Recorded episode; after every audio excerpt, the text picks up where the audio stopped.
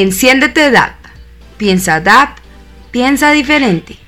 Hello DAP students, welcome to our radio program. Nuestro programa número uno es un espacio para darle voz a los estudiantes devoristas.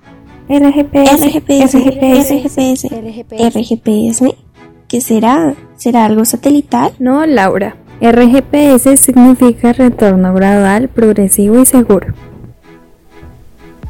¿Qué tal, devoristas? Hoy vamos a hablar del tema más importante para nosotros en la actualidad, el regreso a la presencialidad, que comenzó con el grado preescolar y jardín.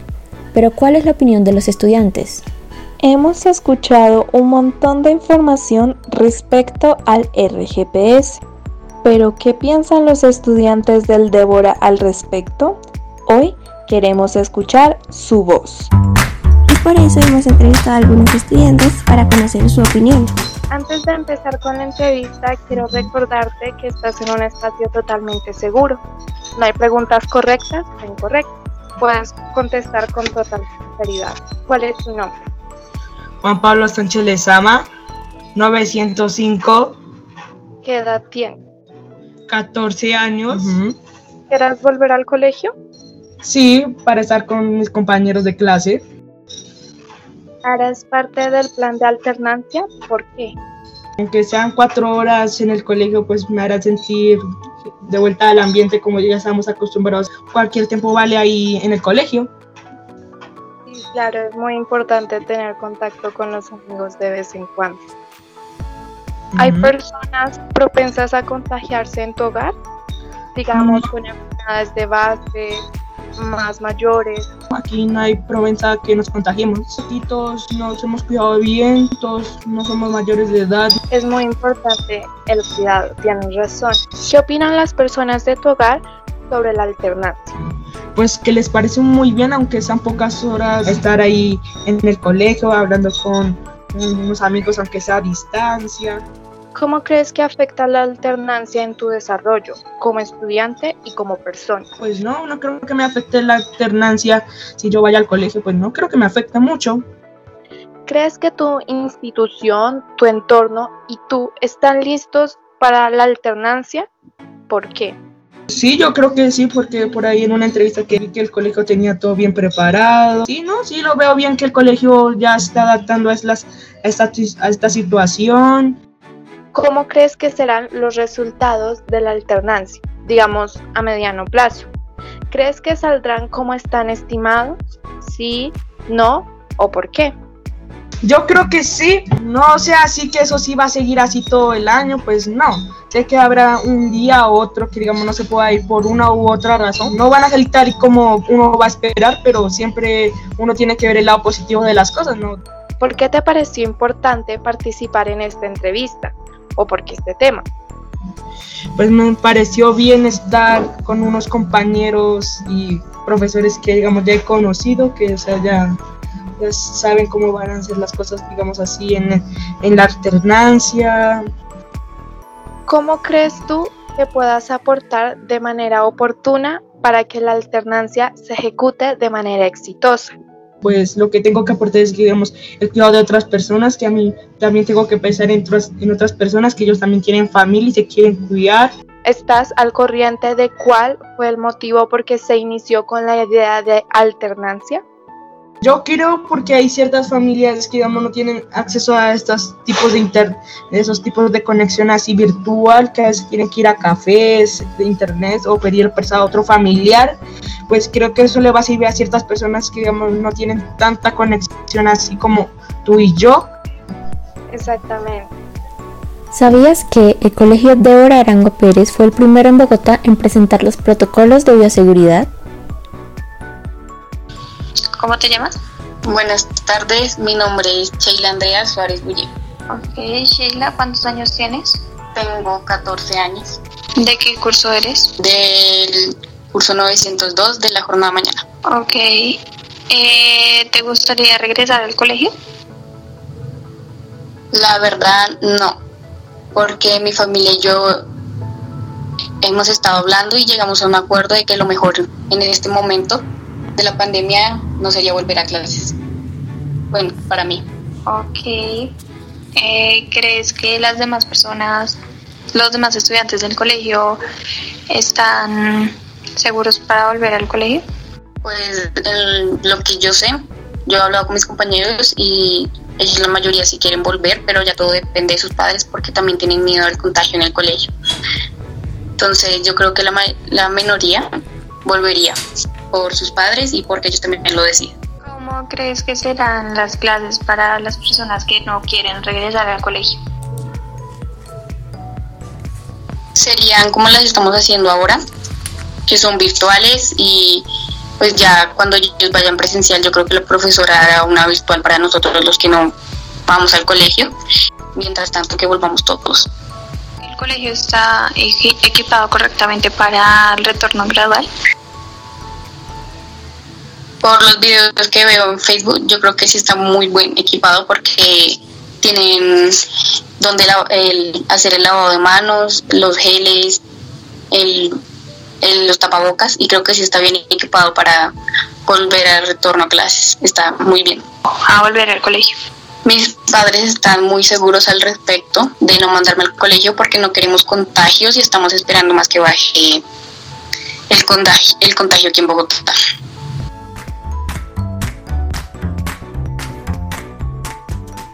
Hola, ¿cuál es tu nombre? Buenas tardes, eh, Mayra Alejandra Castro. ¿Y a, qué grado perteneces, Mayra? Al grado 11.5. ¿Qué edad tienes? 16 años. Vale. ¿Qué piensas acerca del retorno gradual a la escuela? ¿Deberíamos regresar? ¿Por qué? Desde mi punto de vista, creo que es muy necesario regresar al colegio, ya que eh, la virtualidad creo que no es lo mejor. Eh, la tecnología es muy muy buena, pero hasta cierto punto. Entonces, desde mi punto de vista, creo que sí es muy necesario regresar presencialmente. ¿Por qué crees esto necesario? Creo que es necesario primero para socializar y tener pues mejor, sí, la parte social, pues eso creo, se me hace que es muy necesario. Segundo, por la parte estudiantil, se me hace que las clases presenciales se entienden mucho mejor, está la manera mejor de, que el profesor le explique a uno de una manera más directa, sin tanto enredo, digamos de esa manera. Eh, creo que se puede tener... Em, lo malo que puede pasar, digamos, es que em, no, no entender los temas, pues porque de cierta manera virtualmente eh, uno está enfrente de una pantalla y pues tiende uno a desconcentrarse más. Entonces tiende a uno poner menos cuidado. Y de esa manera también, por ejemplo, cualquier cosa es más fácil buscarla por internet y ya, es como no poner más atención a las clases. Y afectaría bastante en esa parte, de que las clases se vuelven como más sin poner mucha atención, las clases quedan grabadas, entonces yo mañana la miro y ya.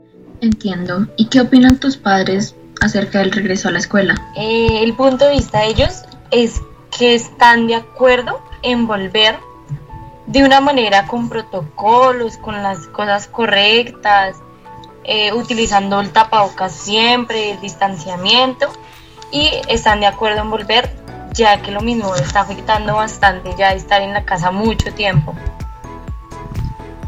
¿Y crees que la institución y sus, y sus estudiantes están listos para el regreso?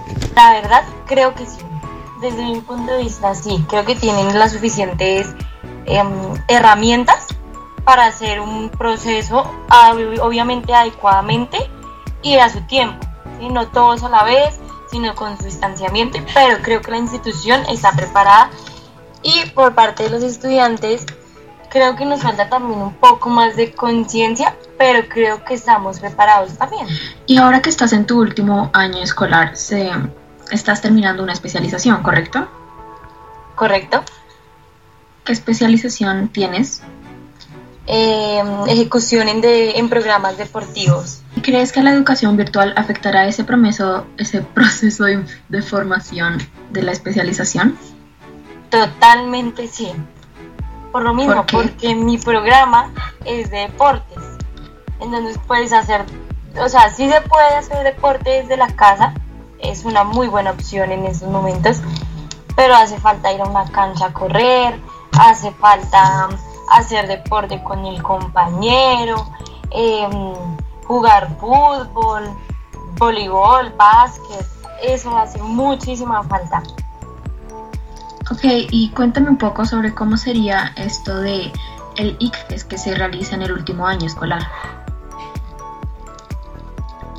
Mm, la verdad, creo que para el IFEX, los estudiantes así que hemos estado eh, virtualmente, los que salieron el año pasado y los de este año, creo que no se está haciendo la, la suficiente preparación para el IFEX. Antes de continuar con nuestra próxima entrevista, en nuestro espacio musical les vamos a compartir una canción de Enciéndete Edad, Share and Save Myself, Salvarme a mí. Una canción que habla del amor propio y de la importancia del autocuidado.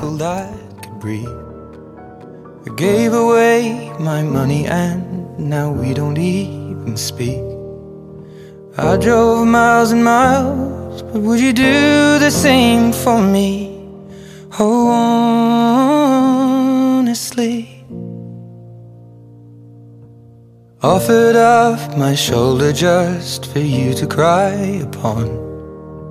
Gave you constant shelter and a bed to keep you warm. They gave me the heartache, and in return, I gave a song. It goes on and on. Life can get you down, so I just numb the way it feels. I'll drown it with a drink and out of date prescription pills. And all the ones that love me, they just left me on the shelf. No farewell. So before I save someone else, I've got to save myself. Gave you all my energy and I took away your pain. Cause human beings are destined to radiate or drain. What line do we stand upon? Cause from here it looks the same. And only scars remain.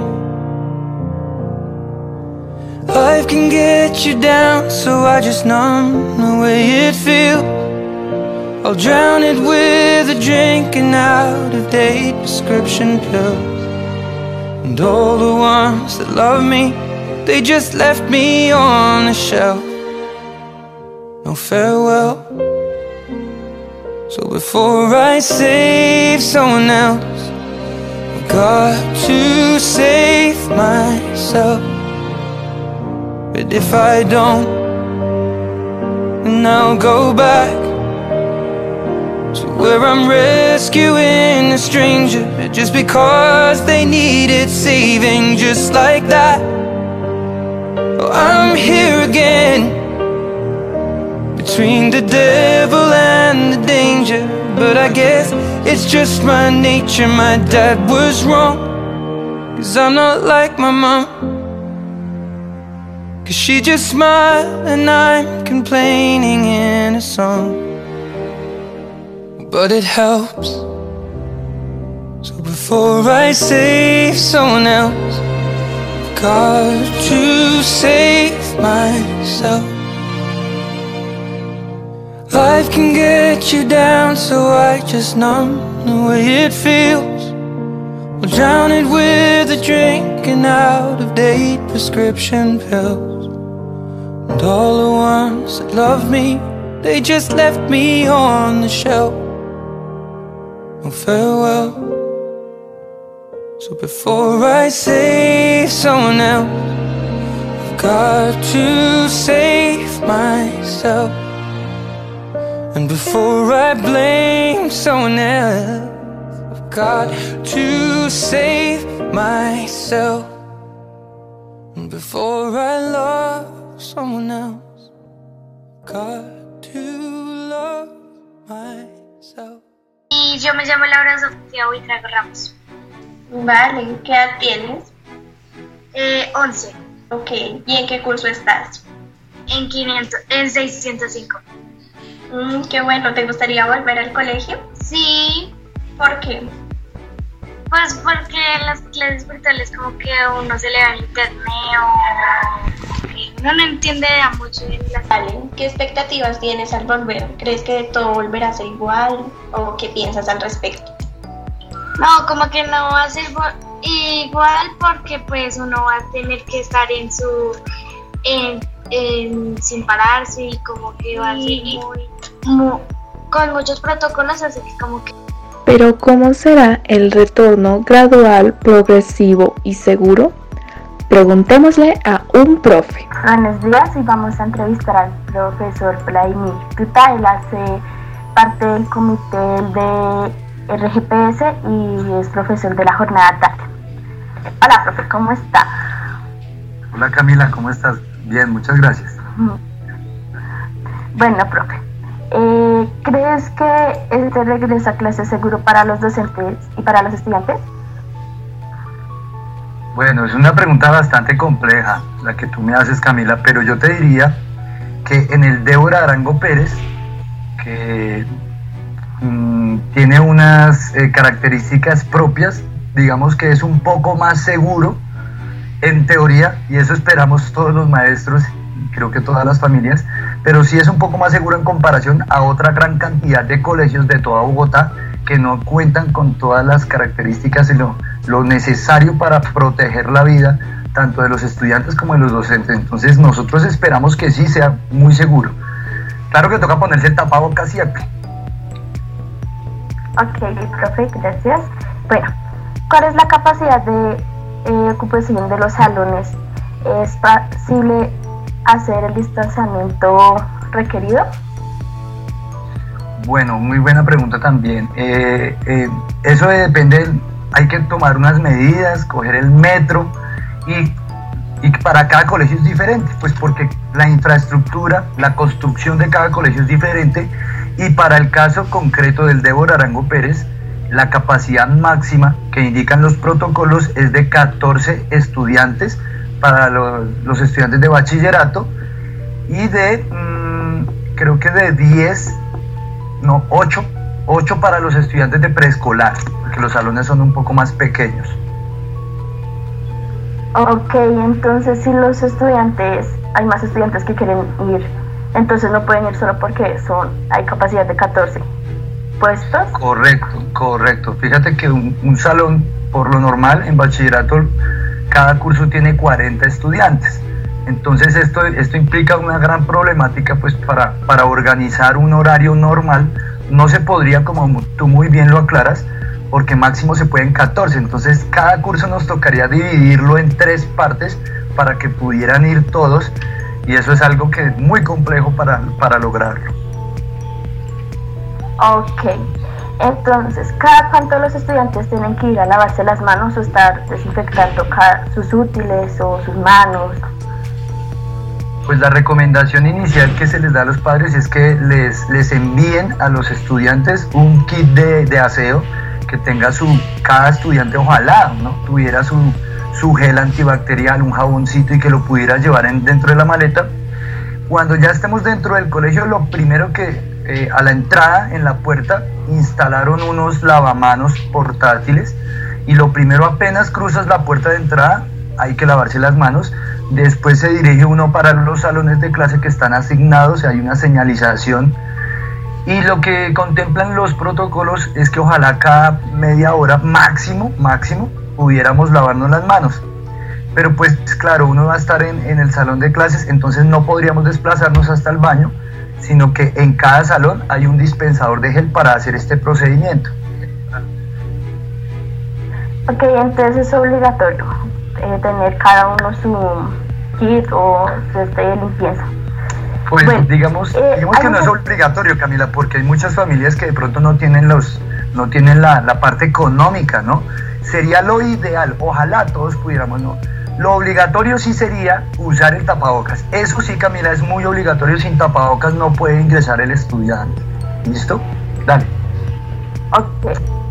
Y bueno, eh, esta pregunta creo que hay muchos estudiantes que la tienen y es cómo serían los horarios. ¿Estudiaríamos toda la jornada o solo algunas horas o cómo sería? Bien, perfecto. Entonces habría también que hacer claridad que los protocolos de bioseguridad eh, indican que máximo hay un tiempo establecido para estar dentro del colegio y ese máximo es de tres horas para los estudiantes de primaria y preescolar y de cuatro horas máximo dentro del colegio para los estudiantes de bachillerato. Quiere decir que eh, no, no vamos a tener una jornada eh, pues como si estuviéramos en la, en la normalidad. No, eso no, no va a suceder. Ok, profe, gracias. Y bueno, ¿cuáles son los protocolos antes de entrar al colegio o, y que tenemos que cumplir? Bueno, como te decía, lo primero, pues desde que salgan de casa, eh, el, tapabocas, ese es el, el, principal. Al llegar, pues hay que organizarse afuera del colegio. Eh, cuando ustedes vayan al colegio, eh, eh, en la plazoleta de afuera de la entrada, hay unas demarcaciones. Se pintó el suelo para que se hagan unas filas al ingreso y no se vaya a producir un tumulto de estudiantes y ahí esperan a que el, profesor o el coordinador salga y les vaya dando ingreso, eh, siempre teniendo presente que para poder ingresar al colegio, eh, los estudiantes, las familias tienen que haber firmado el consentimiento informado, que es una autorización de los papás para que ellos puedan ingresar. Y también deben haber llenado eh, un formato que se hace por, por internet, por un formulario de Google Forms, que es de condiciones de salud entonces, estos son como los dos elementos para que el estudiante pueda ingresar. Como ya te he contado ahorita, ya cuando entran al colegio, lo primero es dirigirse al lavamanos. Hay, una, hay unos lavamanos en la entrada y es lo primerito y después pasaríamos a la, a la plazoleta de banderas que también está en el piso demarcado y se hace una formación, se hace un llamado, un control de, de asistencia y ya después se van cada uno en filita eh, guardando eh, de, la vida, debida distancia, por lo menos un metro, por lo menos un metro entre cada estudiante y se dirigen al salón. Dentro del salón pues ya están eh, las 14 sillas, están demarcadas, no se pueden mover y, pues em, se to toca dejar la puerta abierta, las ventanas van a estar para, para esto de la ventilación cruzada y como te decía, al ingresar al salón también hay un dispensador de gel para que los estudiantes puedan volver a, a lavar las manos, a desinfectarse. Bueno, y si un estudiante no quiere cumplir con los protocolos o tiene síntomas de COVID, ¿qué harían en esos casos? Perfecto, y hubo un pedacito que se olvidó, eh, Camila. Eh, a la entrada, puro a la entrada, eh, hay un control de temperatura también. Pues sí, uno ha visto noticias que de pronto el control de temperatura no, no, no es que sea tan efectivo, pero, pero fíjate que la semana pasada se encontró una, una, una estudiante de primaria que tenía, tenía fiebre eh, y se le tomó la temperatura tres veces y las tres veces marcó con fiebre. Pues la niña no tenía COVID, pues de pronto era una gripa normal, pero fíjate que el, el control de temperatura es muy importante. Entonces eh, vamos a continuar haciendo ese control de temperatura a la entrada. Y no, eh, ¿cómo así que si el estudiante no quiere? No, es que los protocolos de seguridad no es una opción es que es algo que hay que cumplirlo porque estamos garantizando la seguridad de toda la comunidad, no solo del estudiante, sino también de los profesores, los señores vigilantes, eh, las señoras del aseo, ¿cierto? Todas las personas, la secretaria, los coordinadores, todos, todos, absolutamente todos dependemos de que cada, cada uno de nosotros pues cumpla los mínimos establecidos de, de control. Esto lo hacemos es para la seguridad y por eso sí debe ser obligatorio, no es opcional. Bueno, profe, y si digamos el estudiante presentó síntomas y lo tuvieron que mandar para la casa, ¿él puede volver después de cumplir el tiempo de cuarentena? Excelente, y antes de responderte, decirte, bueno, si, si de pronto se detecta que el estudiante tiene algún, algún síntoma, eh, ese estudiante no puede ingresar al salón con los demás y hay un lugar eh, especial para tenerlo ahí. Eh, ustedes recuerdan los cubículos de atención a padres. Uno de esos cubículos está únicamente para dejar al estudiante ahí.